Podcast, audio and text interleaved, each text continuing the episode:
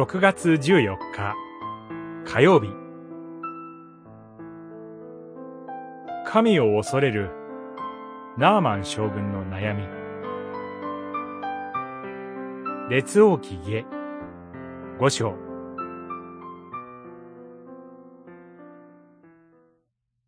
エリシャは彼に安心して行きなさい。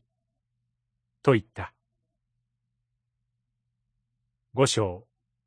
十九節。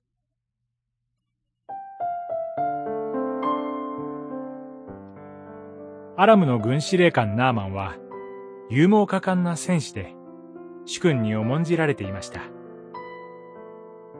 彼は重い皮膚病で苦しんでいましたがある時イスラエルにこの病を癒せる預言者がいると聞きました。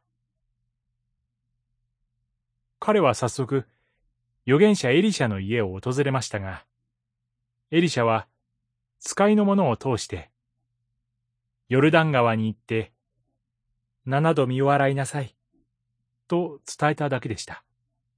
姿も見せず、ただ川で身を洗え、というエリシャに、ナーマンは怒り心頭でしたが、家来たちになだめられて、エリシャの言う通りにしました。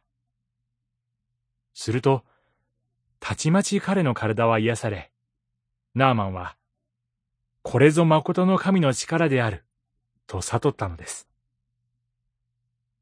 改めて、エリシャを訪ねた彼は、イスラエルの神こそが、誠の神である、と告白しますが、一つだけ心にかかることがありました。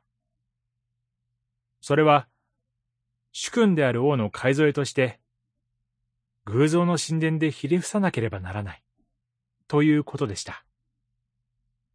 許しを請うナーマンに対して、エリシャは、安心して行きなさい、と送り出しました。神が彼の心の痛みをご覧になり、平安を与えてくださる、との言葉です。私たちも、礼拝からシュイエスのくださる平安のうちに、異教の知恵と送り出されます。そこで、心の葛藤や不安に苦しんだとしても、イエスのくださる平安こそが、真の慰めなのです。祈り。